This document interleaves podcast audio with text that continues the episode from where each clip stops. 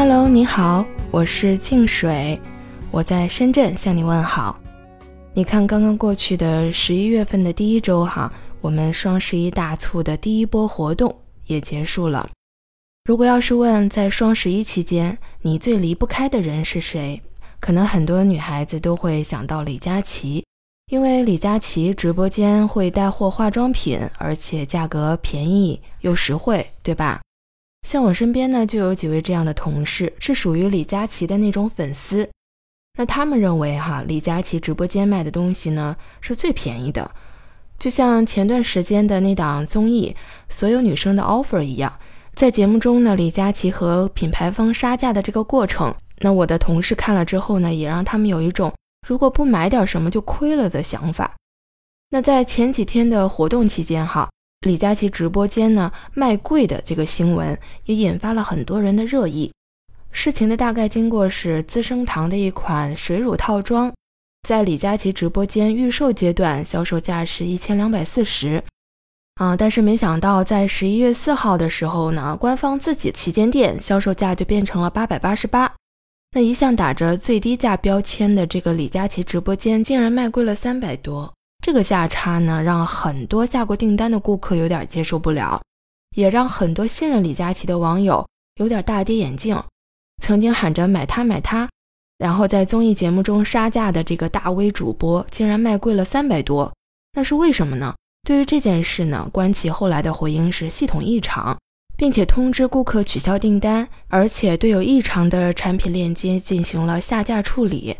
但是接下来的处理方式呢，让很多人，尤其是以一千两百四十购买过的顾客，心里更加的不平衡。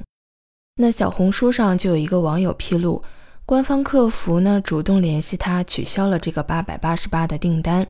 为了表示抱歉和补偿，还把这套套装当做赠品赠送给顾客，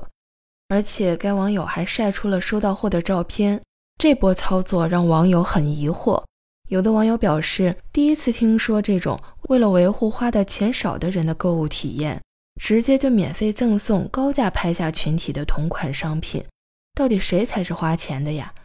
那也有网友替李佳琦打抱不平，老李你可长点心吧，你再安心卖货，品牌公司呢在实力坑你。那对于品牌方这种处理方式，你怎么看呢？如果是从商业运营角度，我倒觉得是可以理解的。因为品牌方嘛，它自身呢就是维护市场价格稳定的一个很关键的一环，这样呢才能保证它的产品在全国的市场不乱价，从而维护品牌的形象和调性。所以宁可白送，它也不能在店铺里留存这种低于市场价成交的记录。万一有很多的经销商或者是代理商诟病自己都没有做好，还怎么去要求渠道的客户呢？对吧？通过这件事情，我觉得无论有没有剁手，都应该重新理性的去看待大促或者是最低价这些概念了。因为你看，就光一个天猫一个平台，它就有很多档活动，比如说九九大促、八幺八大促、年货节，还有三八女神节，然后双十一、双十二，基本上每一个月都有大促。那除了天猫之外，还有其他很多平台都在做促销，像京东啊、唯品会啊、拼多多呀等等，还有各种大 V 进行直播带货，真的是每一个月甚至每一天都可能有大促。这种降价的刺激感呢，已经对于消费者来说已经变少了。而且除了线上的这种大促活动，线下的商场啊、超市啊也有活动。那所以李佳琦直播间的这个价格是不是真的最低，还真的需要货比三家，有待考证。那对于品牌方来说，他自己的价格也并不一定是最低的。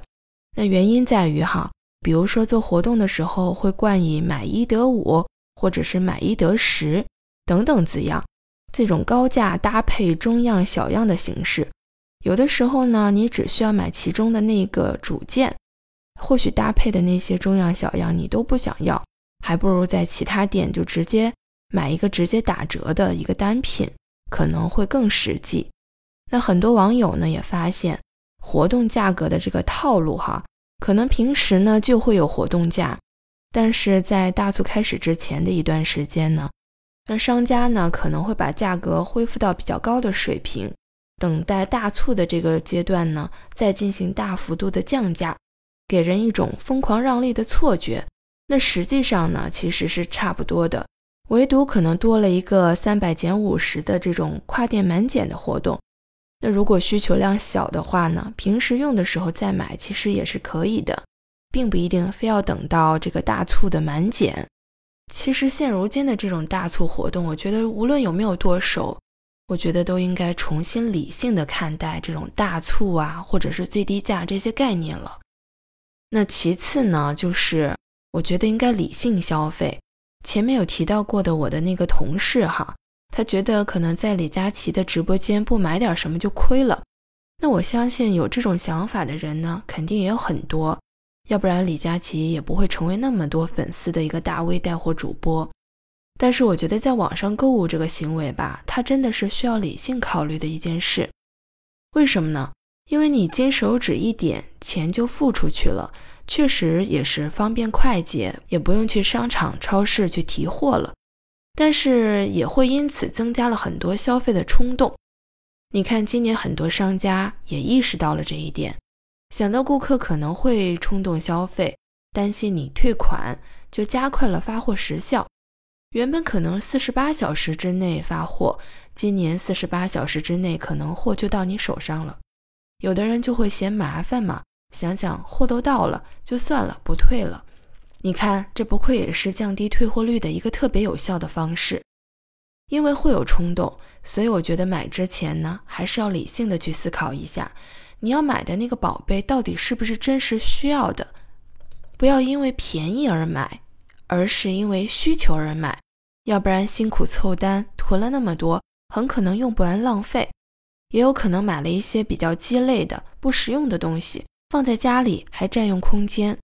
现在我们经常说的断舍离，很多人呢也开始在实际行动，重新的去审视自己的生活，到底有多少东西是多余的，或者是。呃，并不是真的实用的。那虽然很多网友对卖贵这件事情有很多的看法和意见，但是在我看来，对于李佳琦来说，真的不能认为他只是最低价带给客户实惠，因为你会发现哈，他在直播带货这个领域发挥的作用已经远不止于此了。双十一期间呢，李佳琦直播间呢就安排了很多场这种助农的公益直播，为消费者推荐。来自全国各地的这种地道的农产品，也号召消费者参与菜鸟绿色回乡快递包装回收活动，为电商大促期间的环保行动尽了一份力。那他也通过自身的人设和流量优势，在消费者和品牌之间成为了一个链接的桥梁。首先是代表广大的消费者去向品牌方表达活动或者是这种价格的诉求。那另外，厂家呢也可以通过它去传递品牌的故事，或者是传递品牌的理念、价值观等等。有网友就说，李佳琦呢是真正的国货之光。为什么这么说呢？我们来举个例子，很多人呢是通过李佳琦认识了国货花西子。那在一次专访中，李佳琦也提到了第一次接触花西子这个品牌的时候呢，是通过一款蜜粉。那当时呢，这个蜜粉的价格有一百多块钱，